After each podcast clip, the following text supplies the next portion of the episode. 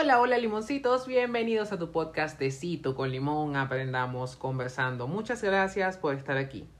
Arrancamos con nuestro segmento de salud cítrica, recordándote que este no es un segmento exclusivo para médicos o afines a las ciencias de la salud, sino que lo que busca es democratizar el contenido médico e información que pueda ser útil y valiosa y llevarlo en lenguaje que sea accesible para todos nuestros oyentes. Hoy me parece oportuno hablarte acerca de la medicina basada en la evidencia. ¿Con qué se come esto? Entremos un poco en contexto. Por mucho tiempo el conocimiento médico era transmitido de persona a persona y se basaba en la experiencia de anatomistas, científicos y médicos que compartían con sus alumnos lo que aprendían en sus prácticas. En la medida que se fueron mejorando las tecnologías con el avanzar de los tiempos, se hizo posible la impresión masiva de libros de manera que el conocimiento pudiera llegar mucho más lejos. Hoy seguimos evolucionando y es que cada día se invierten más recursos en conocer sobre la prevención, el diagnóstico y el tratamiento de diversas enfermedades.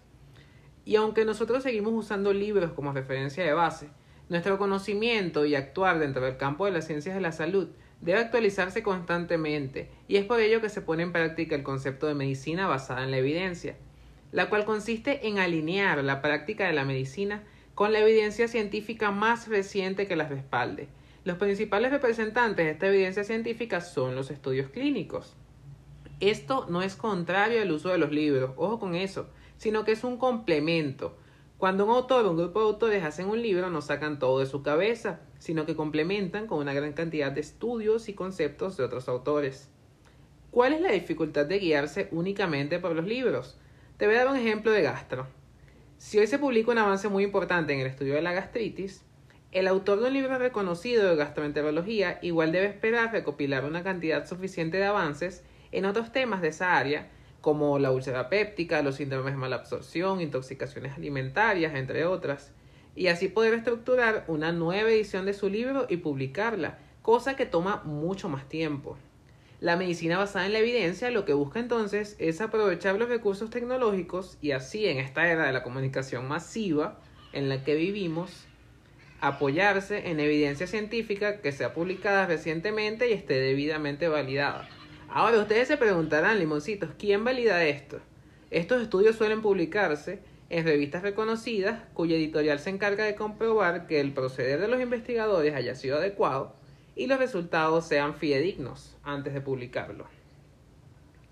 Este enfoque en algunas de nuestras escuelas de medicina puede traer conflictos, pues conocemos excelentes médicos que se rehusan a adaptarse a este mundo cambiante, porque quizá conocen un procedimiento que le ha dado buenos resultados, pero en la evidencia científica más reciente se tiene que existen métodos diferentes con mayor efectividad.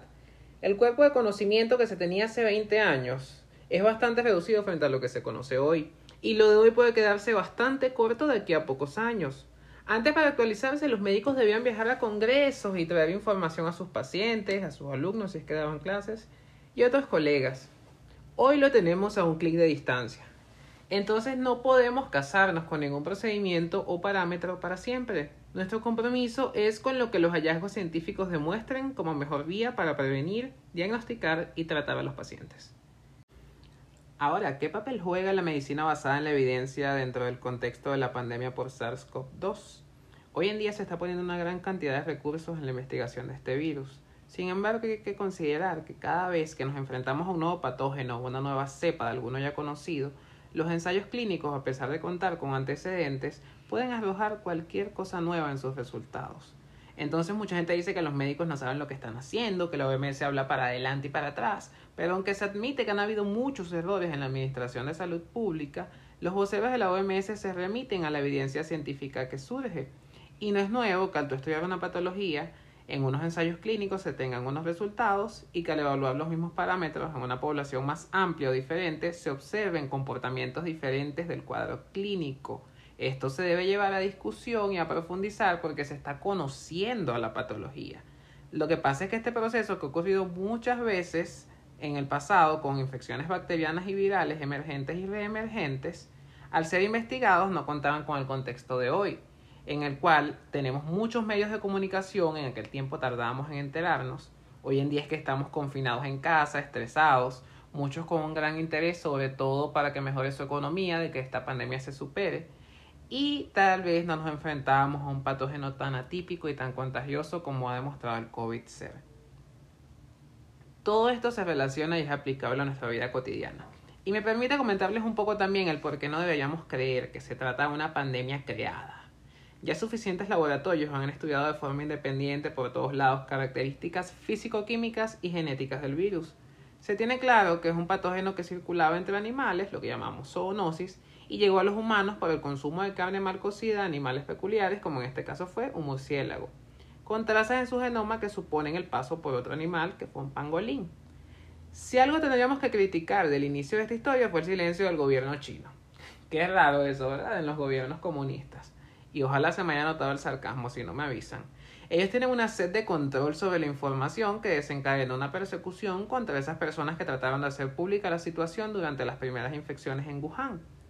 Y ya después de ahí, que se vino haciendo pública muchos días después, los gobiernos subestimaron el alcance del virus y muchos países se preocuparon más por mantener la economía activa que por cerrar sus fronteras.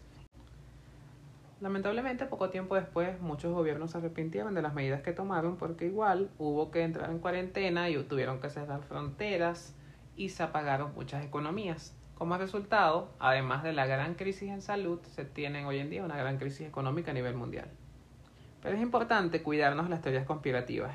Yo espero que en próximos programas sigamos hablando de teorías conspirativas, de justificarlas con evidencia y decir por qué no son verdad. Ya entrando en la última parte de esta sección por esta semana, quisiera hacerles un aporte para estos tiempos donde tenemos montones de información en la palma de nuestra mano, en nuestro teléfono inteligente. Estamos en presencia de lo que algunos llaman una infodemia, donde circula una vasta cantidad de información. ¿Cómo sé yo que el mensaje que me llega contiene información correcta? Ahí entra en juego de nuevo nuestra amiga la medicina basada en evidencia. El COVID es el gran protagonista dentro de la comunidad científica. Miren, cuando yo vi microbiología usábamos el libro Murray y en él, en la parte de coronavirus, solo tenía tres páginas. Imaginen cómo hoy todos los días aumenta la bibliografía sobre el tema. Pero esa bibliografía no se consigue solamente googleando en el buscador tradicional. Mis limoncitos, en los mismos cursos de marketing de Google, ellos te enseñan cómo optimizar tu página para que salgas en los primeros lugares en los buscadores. Eso que llaman el SEO. Así que puede haber páginas que te salten de primeras porque están muy bien optimizadas para ello y eso no significa que tengan información fidedigna. Incluso verifiquen lo que lean en periódicos reconocidos. No se dejen llevar solo por el titular, porque a veces buscando imprimir sensacionalismo en la redacción, llevan a las personas a interpretaciones erradas de los hallazgos. ¿Con qué fuentes entonces confirmar la información e informarse y conocer cosas nuevas? La Organización Mundial de la Salud, siglas OMS, así como la OPS, Organización Panamericana de la Salud, se mantienen hoy en día bastante activos a través de sus redes sociales. Además tenemos una gran herramienta como los son buscadores de revistas médicas digitales. ¿Qué hacemos ahí? Colocamos el tema sobre el que estemos buscando y nos aparecerán montones de artículos. Verifiquen el lugar, la fecha y coloquen el artículo en un contexto. Una opción bastante práctica es Google Académico, que es un buscador que indaga solamente entre artículos, capítulos de libros y publicaciones científicas. En español contamos con buscadores como Cielo y Dialnet. Todos estos nombres yo se los voy a colocar en la descripción. También tenemos Medscape, que tiene versión en inglés, español, portugués, francés y alemán.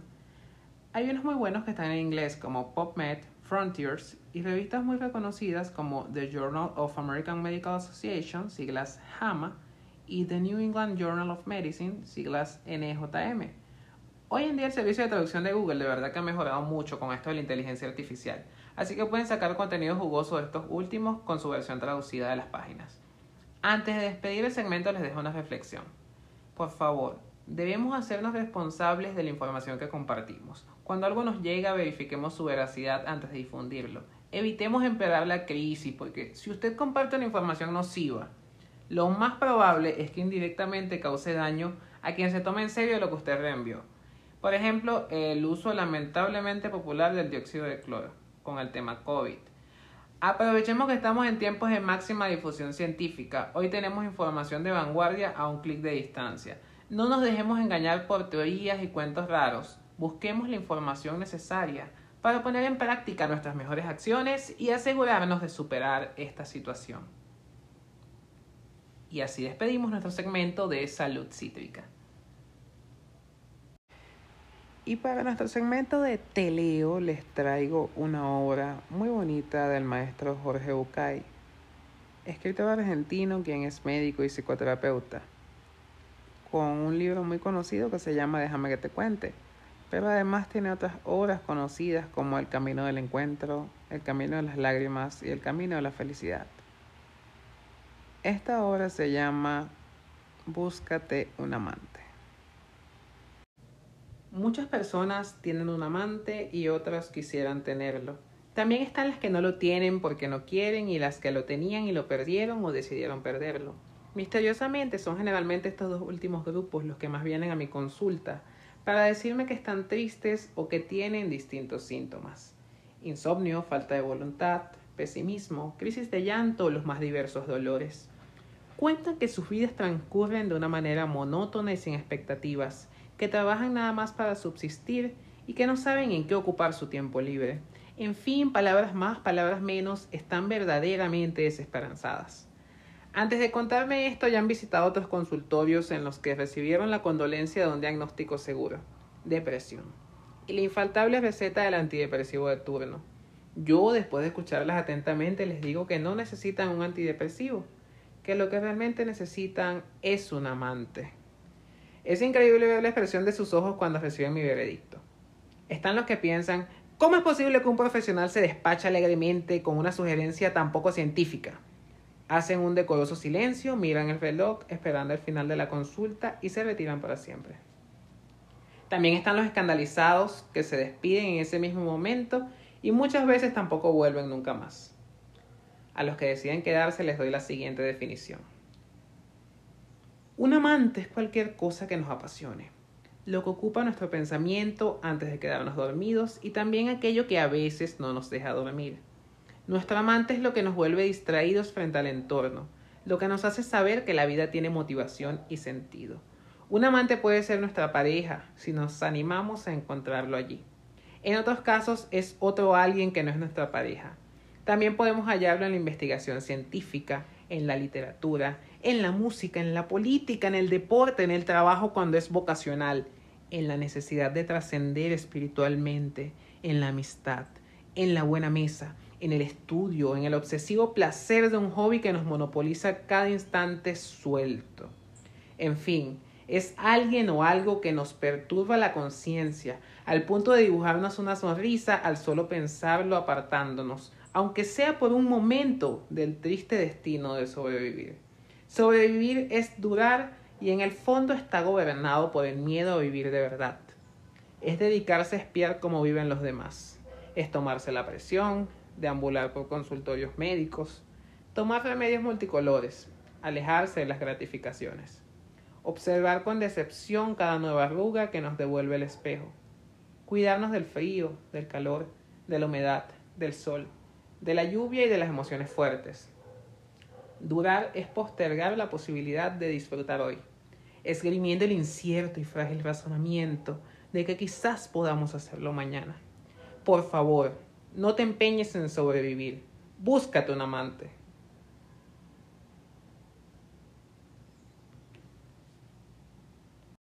Sé vos mismo el amante de alguien o de algo. Sé el protagonista de tu vida. La muerte llegará. Al fin y al cabo, la muerte tiene buena memoria y nunca se olvidó de nadie. Mientras tanto y sin dudar, búscate un amante. Lo trágico no es morir. Lo trágico es no animarse a vivir. La psicología, después de estudiar mucho, descubrió algo trascendental. Para vivir feliz, activo, satisfecho, hay que tener un motivo. A ese motivo lo llamo hoy un amante. Hay que ponerse de novio con la vida y hay que amarla con la pasión de los que auténticamente están enamorados. Búscate pues hoy un amante.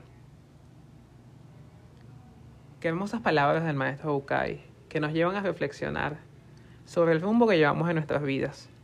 Él hace mención a los pacientes deprimidos y que no es suficiente con recetarles un antidepresivo. Hay que seguir trabajando con ellos en el caso de la psicoterapia llevarlos a que expresen esos pensamientos que los agobian y reestructurarlos y mantenerse ahí dándoles apoyo. Pero esto es un mensaje no solo para los que están deprimidos, también puede ser para ti para mí, que estamos estresados, agobiados, melancólicos por cualquier situación. A preguntarnos cuál es el motivo que nos hace despertarnos todas las mañanas. ¿Cuál es nuestro amante, como lo llama Bukai? o nuestro sentido, como lo llamaría Víctor Frankl, o nuestro propósito de vida, como lo llamaría Martin Seligman con su corriente de psicología positiva.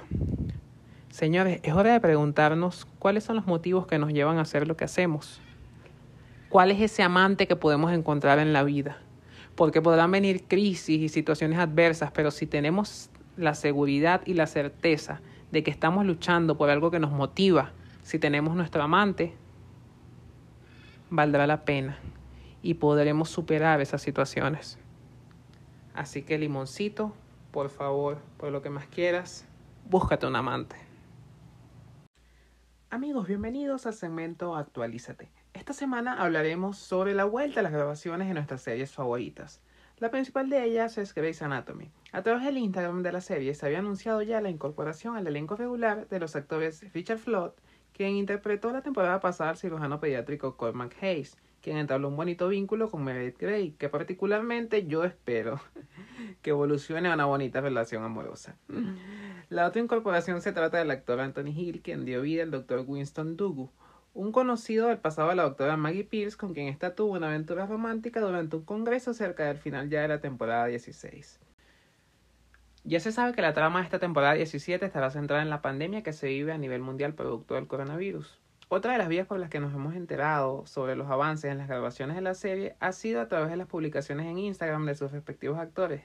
Tal fue el caso del actor Jake Borelli, quien interpreta en la serie al residente Levi Schmidt, quien posteó en su Instagram una foto en la que se le ve junto a su compañero y actor Alex Landy.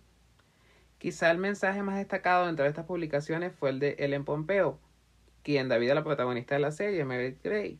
En su publicación en Instagram, Pompeo escribió por primera vez de vuelta en mis uniformes. Desde que dejamos de grabar, 7.000 trabajadores de la salud han muerto por COVID. Yo dedico mi temporada 17 a todos aquellos que han caído y a cada uno de ustedes quienes por la gracia de Dios se mantienen en pie.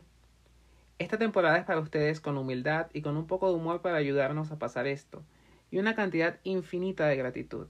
Espero que los hagamos sentir orgullosos.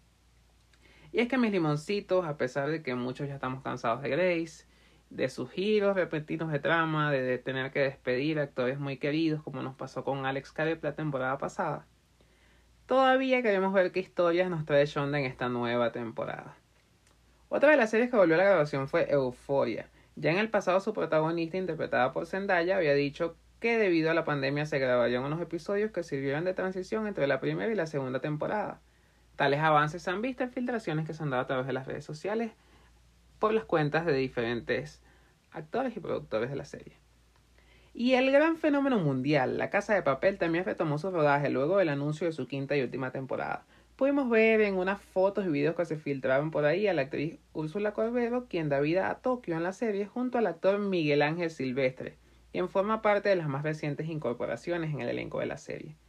Los mismos fueron vistos grabando en Lisboa, Portugal, lo que parece ser una escena del pasado de Tokio. Grabar La Casa de Papel en tiempos de pandemia de verdad que supone un gran reto para el elenco y para la producción, ya que es muy difícil grabar por toda Europa siendo tan conocidos y llamando tanto la atención, y a la vez tratar de mantener las medidas de protección, el distanciamiento social y todo el tema. Yo de verdad que desde aquí expreso mi más profunda admiración a todo este elenco, porque siguen esforzándose por aportar entretenimiento a través de esta serie que ha sido una de las más exitosas, sobre todo en el mundo del streaming. Hablemos ahora de la sorpresa que se llevó el mundo del espectáculo con la boda del actor de Stranger Things, David Harbour, con la cantante y artista Lily Allen, quienes explotaban las redes sociales debido a la peculiaridad de su matrimonio. Los artistas publicaron una serie de fotos donde se apareció que se habían casado en Las Vegas. La ceremonia fue oficiada por un popular imitador de Elvis Presley, quien les acompaña en algunas de las fotos.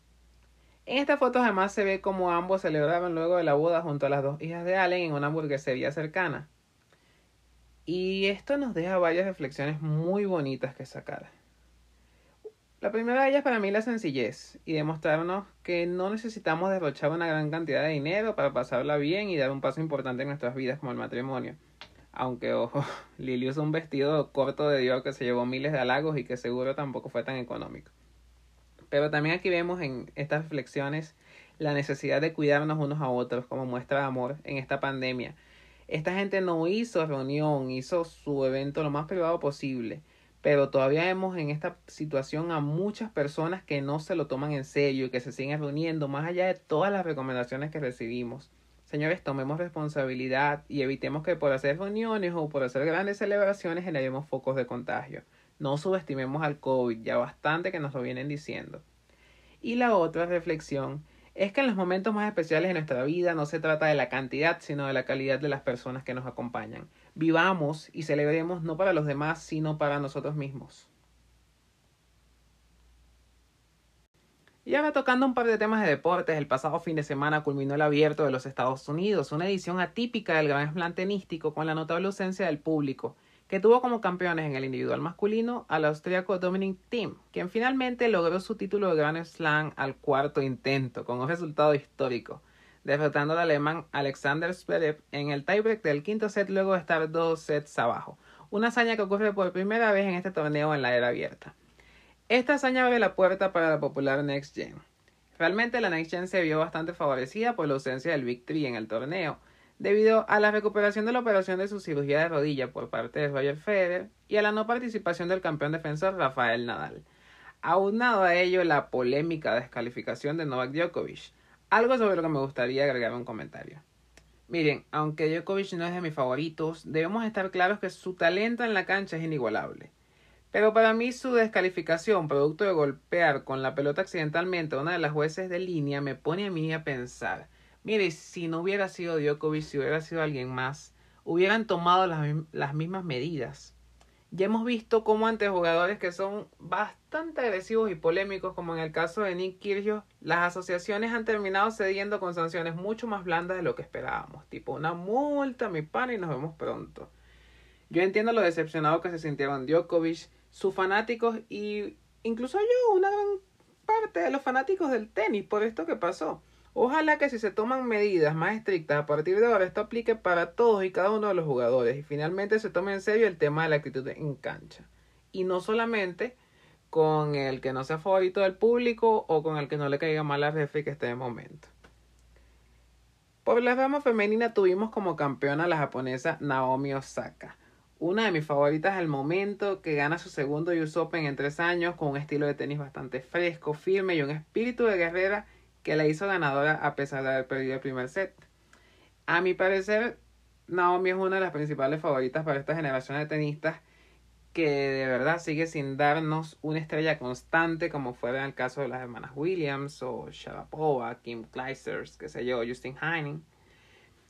Y hablando de las Williams, Serena Williams queda por tercer año consecutivo muy cerca de ganar el US Open y sorpresivamente cayó en la semifinal ante Victoria Zarenka por tres sets. ¿Será que Serena volverá algún día a levantar un trofeo de Grand Slam? Ay, bueno, ojalá que sí. De verdad que merece romper el récord que le hace falta. Y yo quiero cerrar este segmento hablando de lo que fue el penoso espectáculo que nos regalaron el PSG y el Olympique de Marsella el domingo en el clásico francés. Y es que en los primeros minutos hubo un problema entre Neymar y Álvaro González que empezó a calentar las cosas. Neymar acusó a González de haberlo llamado mono, de haber usado una expresión racista contra él. Y de verdad que yo les digo que aunque hemos visto a Neymar fingir caídas y reacciones absurdas ante entradas que se ven en las repeticiones que no le han tocado y lo tenemos tildado de dramático, realmente la actitud que tomó Neymar se veía bastante ofendido. Y eso fue calentando las cosas en todo el partido que terminó ganando el Marcela 1 a 0. Es que ya a punto de sonar el pitazo final, por allá en el minuto 94 explotó la tensión y empezaron ahí a golpearse unos a otros. Eso se volvió un espectáculo que terminó con la expulsión de Neymar, de Paredes y de Kurzawa por el PSG y de Jordan Amavi y Benedetto por parte del Marcela. De verdad que un bochorno deportivo. Pero si lo que dice Neymar es verdad, porque se le vio bastante alterado al principio con la reacción ante el comentario de Álvaro González, qué triste. Qué triste que en el deporte, que es algo tan bonito, y en esta una de las ligas más populares del mundo, se vean actos como estos. De verdad que me parece hipócrita que entonces sigan usando tantos logos y emblemas promoviendo el juego justo y respetuoso y terminen dando estos espectáculos de bochorno llenos de ataques sucios. Yo no digo que es que sean jugadores de cristal, pero ¿por qué no se dedican a lo suyo? ¿Por qué no se dedican a hacer el deporte? ¿Por qué siempre buscando no ganar yo por mi mérito, sino dañar al otro. Al final, ¿qué nos dejan estos espectáculos? Un poquito de publicidad que capaz ustedes ni siquiera sabían que esto pasó, así que tanta publicidad no obtuvieron. Además les deja sanciones, suspensiones y recuerdos amargos. ¿Por qué no procuran que sus fanáticos se lleven un recuerdo bonito de ustedes ganando por su mérito y que estos hechos no opaquen lo que es el deporte? De verdad yo, yo, yo, Robert Bonal de Colina creo que podemos hacer las cosas de manera diferente, para mejor y disfrutar del deporte dentro de la competencia sana. Y bueno, limoncitos, este ha sido nuestro segmento de Actualízate por esta semana. Muchas gracias por su atención y nos veremos muy pronto. Recuerden por favor seguirnos en redes sociales, en Instagram, arroba Podcast y en YouTube Tecito con Limón. También estamos en la plataforma de Anchor. Hasta el próximo té.